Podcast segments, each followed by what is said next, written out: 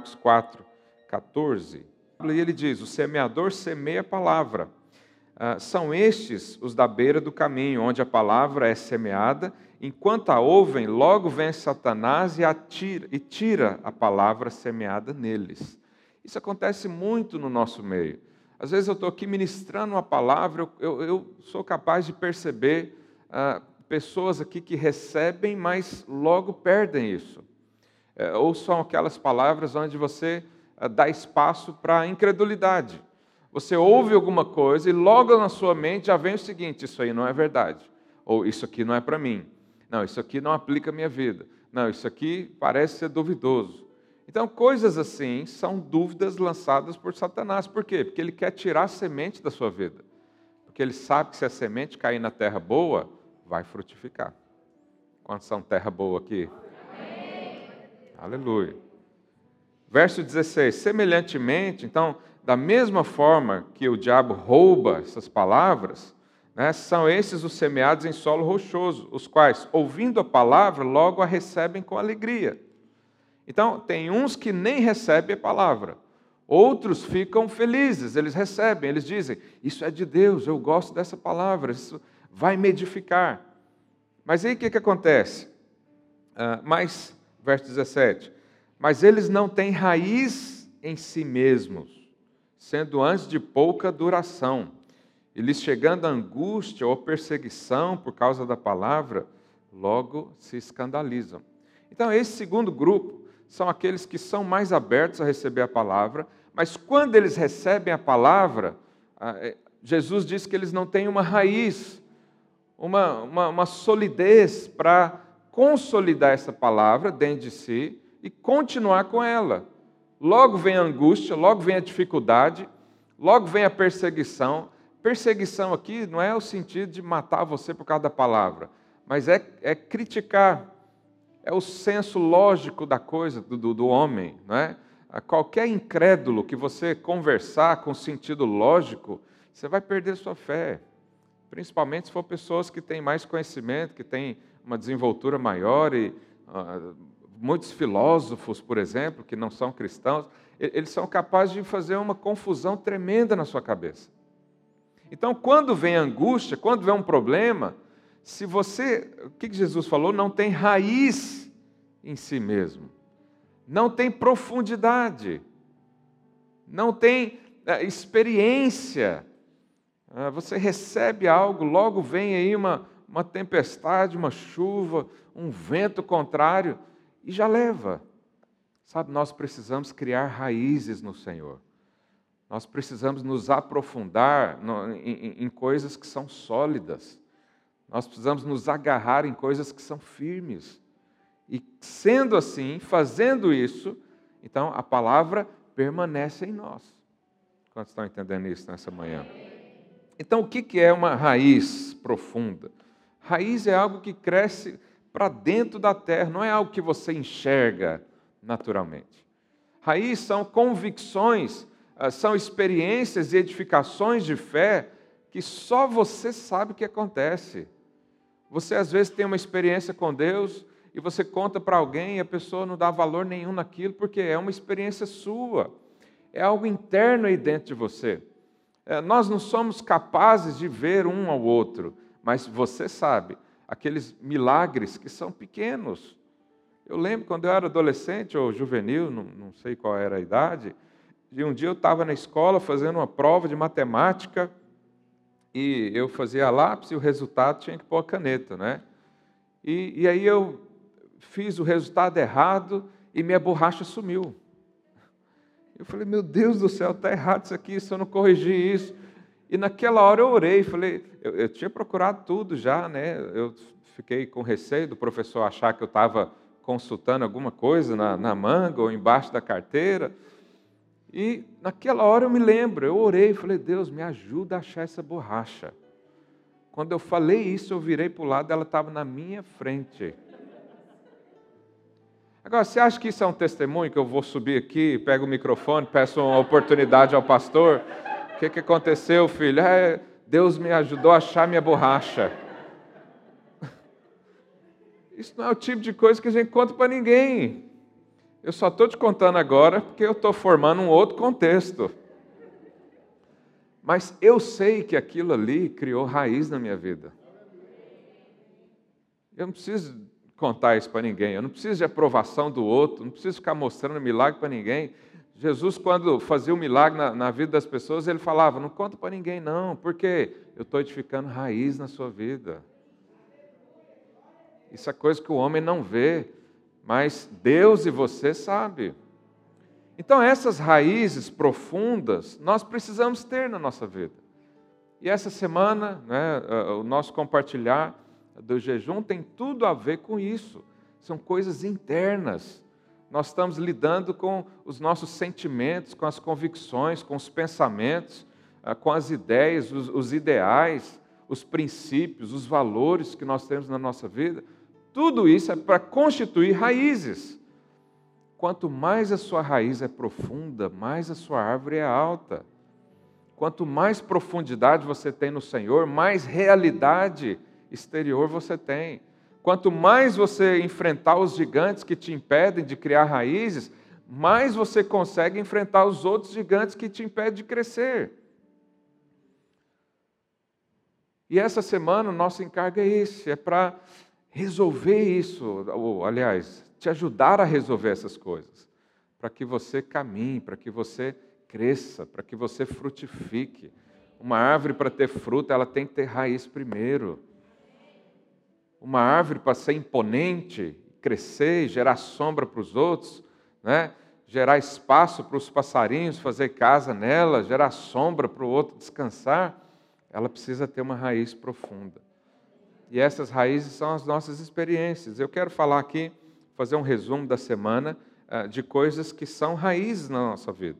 Primeiro princípio que nos gera uma raiz profunda é crer que a vida só existe em Cristo. A vida só existe em Cristo.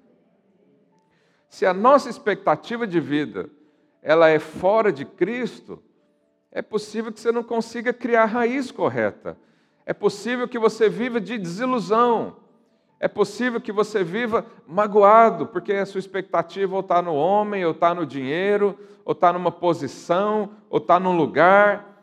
E nós não podemos viver assim. Olha o que a Bíblia diz lá em João 10, 10.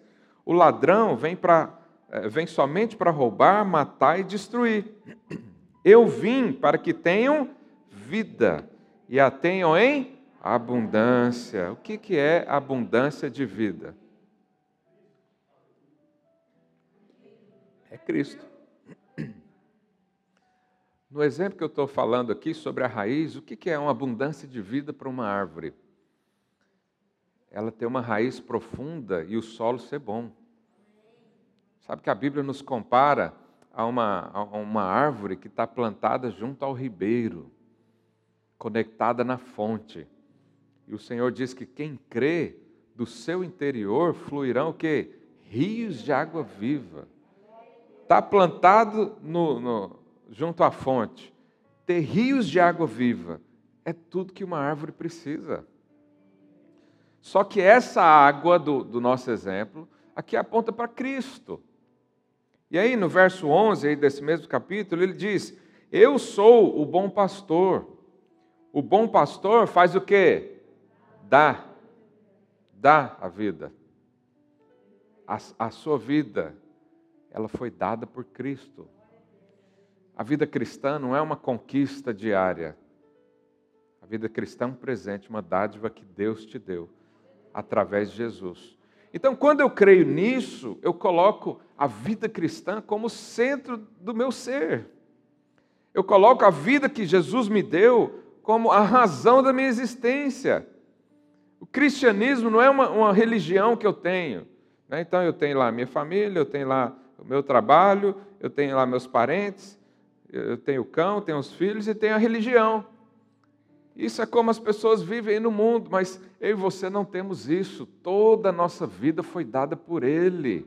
E Ele é a razão da nossa existência, Ele é a razão do nosso propósito, Ele é a razão da nossa vida. E quando a gente coloca os olhos nessa vida e desfruta dessa vida, aí sim você vai ter raiz profunda aí sim você vai crescer e vai avançar. Então Jesus não é só seu conselheiro. Vem cá, Abraão, deixa eu dar um exemplo aqui. A maioria dos cristãos, sobe aqui, por favor. A maioria dos cristãos, eles procuram Jesus para solucionar o seu problema. Fica aí. Então, ele está aqui na sua vida e tem lá Jesus. É aí no dia do desespero, no medo, o que, que ele faz? Ele vai lá para Jesus e abraça Jesus. Oh, Jesus, me ajuda, me limpa, me sara, me restaura. Limpa aí, limpa eu aí. Me, me, me assiste, Jesus. Oh, cuida de mim. Aí quando ele acha que está bom, ele fala, obrigado, Senhor. Deus te abençoe. Vou lá. Agora eu estou pronto. Agora eu vou viver. E aí ele vai, começa a viver, e ele, né, e ele é assolado pelo mundo, ele é caçoado pelos inimigos, tudo. Aí quando está em baixa, o que, que ele faz? Lembra de Jesus. Vamos correr. Oh Senhor, me perdoe, né? Aquele dia não sabia o que fazia, né? O Senhor sabe, eu caí em pecado ali, não deu para chegar aqui, não sei o quê. Aí a hora que ele acha que está bem, o que, que ele fala? Obrigado, Senhor, valeu, vou lá. A maioria dos crentes vivem assim. Não, peraí, Jesus, não sai não. Mas quando diz que o bom pastor nos dá a vida, significa que eu vivo com Ele. E aí, onde eu vou, Ele vai comigo, porque eu não saí dessa posição. Obrigado. Então, a vida cristã é um relacionamento contínuo, eterno. Jesus não está aqui para ser seu ajudador, não, ele está aqui para ser tudo em você. E onde eu vou, ele está comigo. Quando eu creio nisso, então eu estou desfrutando de um relacionamento, eu estou desfrutando de uma vida. A vida cristã é relacionamento não é um conjunto de regras, não é um conjunto de princípios somente, embora tenha muito princípio, não é só uma filosofia bonita, não é só um profeta que falou palavras elegantes. É um relacionamento contínuo, perpétuo, que traz vida para nós. Então, isso é uma raiz que nós precisamos criar. Eu preciso me relacionar com o Senhor, eu preciso ter tempo com Ele, eu preciso falar dele todos os dias. Ele mesmo disse: se dois ou mais reunir em meu nome falar, eu vou estar lá. Então, há uma presença manifesta de Cristo aqui hoje. Há uma expressão do todo de Jesus aqui hoje. Por isso a gente pega tanto no seu pé para você vir aqui. Jesus está lá com você também, quando você está sozinho. São expressões diferentes, são visões diferentes. Precisamos de, de tudo isso. Precisamos nos relacionar com Ele no dia a dia e precisamos também vê-lo no corpo. Jesus disse: vamos orar pela unidade, porque quando houver unidade, o mundo vai olhar para vocês e vai saber que eu sou enviado de Deus. Quando nós tivermos unidade, tivermos o mesmo pensamento, e todo mundo aqui é, contempla Jesus e vive com o Senhor, quando alguém entra naquela porta, ele percebe vida. A vida que está aqui não é necessariamente por uma pessoa que está aqui em cima. É porque eu e você desfrutamos de um relacionamento com o Senhor. Fala com Ele todo o tempo, fala com Ele todos os dias. Uma pessoa essa semana perguntou, pastor, eu posso orar em línguas todo dia, o dia todo? Eu falei, o máximo que você conseguir. Ele mesmo disse, ora sem cessar. Por quê? Porque a vida cristã é um relacionamento. Mas a, a, o segundo tópico aqui que nós lemos no livro fala da guerra. Nós estamos em guerra. É, é preciso saber que nós estamos numa guerra, para você não viver despreparado, para você não viver à mercê de coisas que vêm. E lá em Efésios 6,16, olha o que a Bíblia diz: embraçando sempre o escudo da fé, com o qual podereis apagar todos os dardos inflamados do maligno. Dardo inflamado é aquele Imagina que alguém jogue uma flecha em você e essa flecha contém um veneno. É mais ou menos assim que o diabo faz conosco. Você está lá na sua casa, você está ali nos seus afazeres, no seu trabalho, a conduzir para o seu trabalho, e de repente vem um pensamento ruim. Quem você acha que enviou isso aí? Veio lá do quinto dos infernos. Isso é Satanás jogando algo na sua cabeça.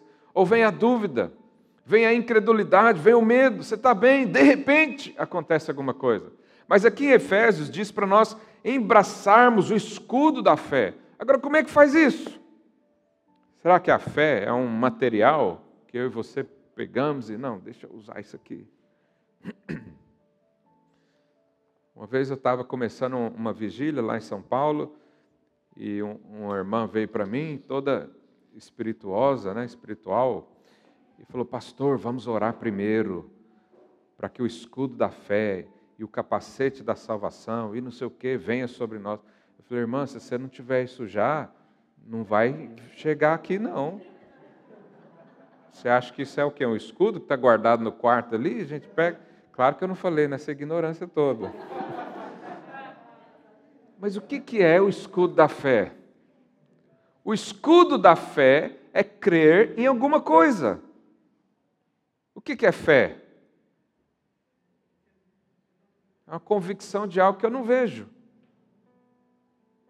O escudo da fé é, é acreditar na palavra do Senhor.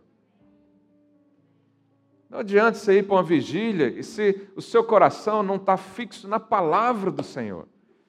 Vai ser como as sementes lançadas, ficam à beira do caminho, caem em solo rochoso, caem no meio dos espinhos, porque não tem raiz, não tem fé no que está escrito. Há muita gente que eh, tem tantas dúvidas em coisas elementares que está escrito aqui. É porque você não acredita. Você dá mais valor a um misticismo, a um, a um, um sentimento dos cinco sentidos do seu corpo, e diz: se eu não orar e não tremer, e não arrepiar aqui, não chorar até vazar toda a água da minha vida, Deus não falou comigo.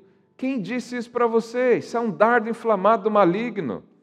A Bíblia diz que ele está aí dentro. Se ele está aí dentro, ele te ouve, ele fala com você, ele não te abandona. Isso é o escudo da fé. Se eu não crer no que está aqui, não há sentido em seguir a Bíblia. Sabe, eu, eu sempre discuto com muita gente, que as pessoas sempre me perguntam, né? Eu devo receber umas 500 perguntas toda semana. E eu gosto de discutir, eh, principalmente com quem acha que tem argumento, porque a Bíblia já nos ensina tudo. Mas quando alguém vem discutir comigo e ele diz, eu não creio na Bíblia, eu falo, então, eu não tenho nada para discutir com você, porque esse é o meu escudo da fé. Essa é a fé que eu tenho, é, é o que o Senhor deixou para mim como herança, a tua palavra. E a palavra de Deus é vida. Então, o escudo da fé é eu crer, e além de crer, eu também confessar o que Deus pensa ao meu respeito. Lá em Provérbios 18, 21 diz: A morte e a vida estão no poder da língua, e quem bem a utiliza come do seu fruto. Então eu vejo muita gente falando: ah, meu cônjuge não tem jeito, essa célula não vai multiplicar, com, essa miséria de ordenado que eu ganho, eu não faço nada.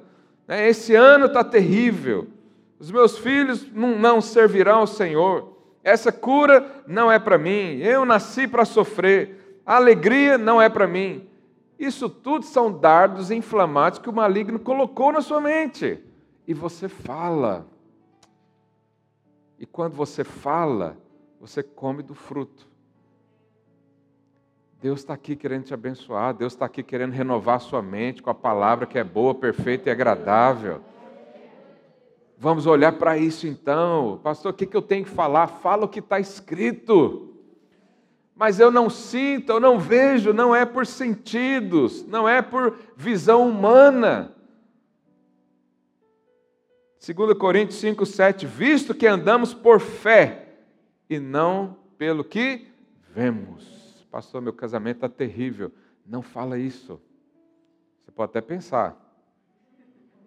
Pensar não, né, não vai necessariamente, mas você tem que falar o quê?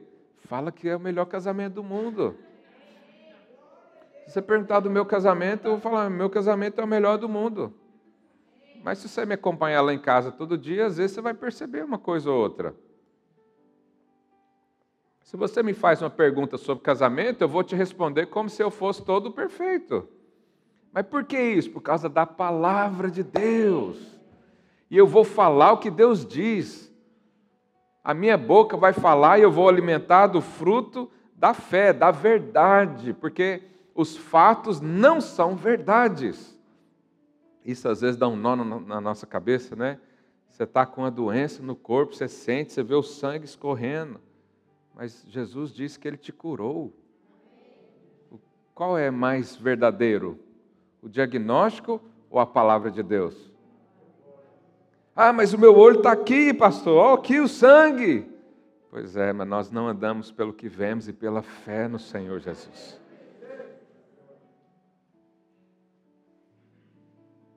Esse é o nosso escudo da fé, esse é o que vai nos livrar dos dardos inflamados. Terceiro princípio, para nós criarmos raízes, Deus não nos abandona.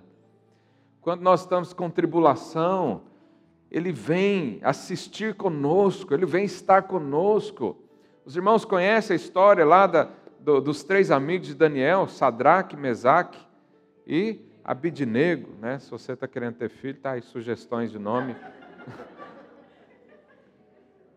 E, e esses homens não obedeceram um decreto, parece os nossos dias, né? Não obedeceu o decreto. E foram lançados na fornalha. Agora eu pergunto para você: Deus não poderia livrá-los da fornalha? Sim ou não? Nós não oramos para isso? Deus me livra do homem mau, do homem violento, me livra da peste que que assola. Me, me... Nós não oramos assim? Sim. Mas Deus permitiu. Por quê? Porque ele tinha uma glória maior. Qual foi a glória maior? Eles foram jogados na fornalha e o Senhor entrou na fornalha com eles. O que, você acha que glorifica mais a Deus? Alguém vir aqui e dizer, irmãos, fui livrado da, da fornalha, todo mundo vai se alegrar. Mas aí chega um outro e fala, eu entrei na fornalha e não aconteceu nada, porque o Senhor estava comigo. Então Deus tem sempre os seus caminhos para te abençoar. Não é porque você está passando uma tribulação, não é porque tem dias difíceis na sua vida e dificuldades que às vezes parece que não vai conseguir romper, que o Senhor não está lá. Ele está sempre com você. Fale isso aí para o seu vizinho: Deus não te abandona. salmista, lá em Salmo 23, diz o quê? O Senhor é o meu pastor e nada me faltará. Irmãos, não é só porque Jesus é o seu pastor que não existe inimigo. A questão é que quando vem o inimigo, por que, que você tem medo? Porque você acha que ele vai atacar você. Mas e o pastor? Cadê o pastor? O pastor está aí. É Jesus. E ele já disse para você: essa guerra contra Satanás e seus demônios não é sua, é minha.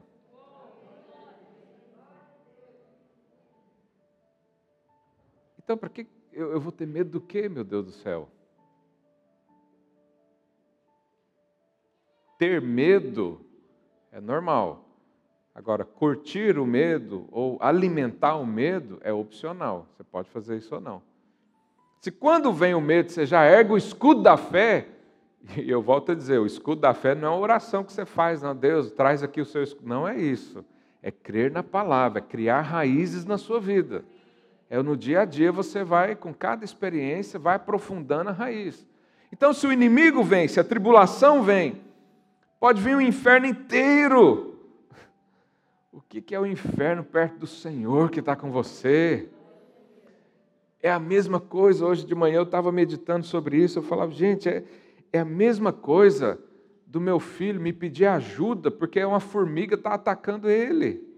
Você acha que eu tenho condições de livrar ele da formiga? Não, diz que sim, pelo amor de Deus. É a mesma coisa quando você ora para Deus te livrar dos inimigos porque ninguém se compara a Deus. Aleluia. Eu deixo o inimigo vir. Uma irmã também perguntou, pastor, se alguém fizer macumba para minha vida, isso vai me pegar? Eu falei para ela, se, se você não está bem com Deus, vai te pegar. o problema não é a macumba em si, é a falta do escudo da fé, é a falta do crer na palavra. Porque quando você não crê na palavra, qualquer coisa te tira do centro. Mas quando você crê na palavra, o diabo pode matar todas as galinhas pretas do mundo. Pode acender todas as velas da existência da humanidade. Nada te atingirá. Porque você está junto dele. Você está com ele ali. Jesus disse lá em João 14, 27: Deixe-vos a paz, a minha paz vos dou. Não vos dou como o mundo dá, não se turbe o vosso coração, nem se atemorize. Ouviste do que foi, eh, ouvistes que eu vos disse: Vou e volto para junto de vós. Ele estava falando para os discípulos: Eu vou para o Pai, mas eu volto através do Espírito.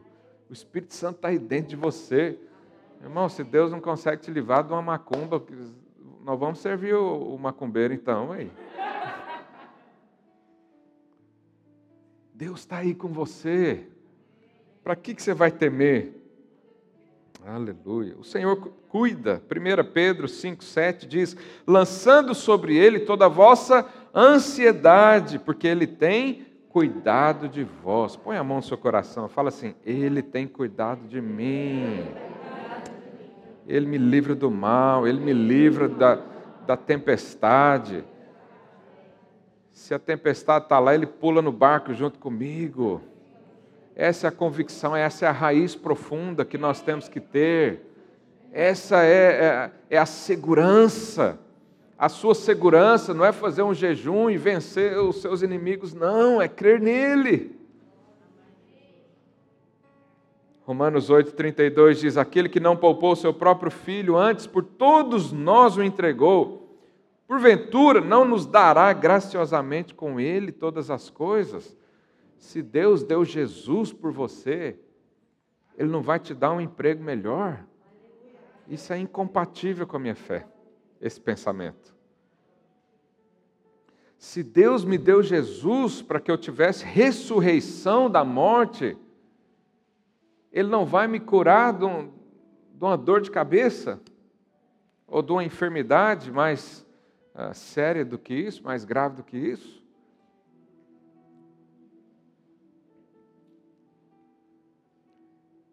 E para encerrar, meu tempo já se esgotou.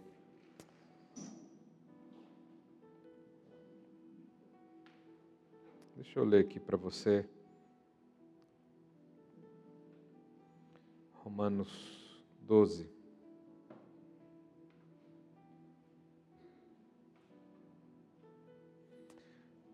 Verso 2: E não vos conformeis com este século, mas transformai-vos pela renovação da vossa mente, para que experimenteis qual seja boa, perfeita e agradável de Deus. Conformar com o século é você aceitar uma forma. Né? Quem faz bolo aqui sabe que o bolo fica na forma que você colocar. Se é quadrado, fica quadrado. Se é redondo, fica redondo. Se você aceitar a forma do mundo, você vai ser igual alguém do mundo. É um filho de Deus, abençoado, cheio do Espírito, igual o mundo. Não basta ser cristão. Nós precisamos ser renovados todos os dias com a palavra. Nós precisamos ser renovados todos os dias com as verdades do que Deus diz ao nosso respeito.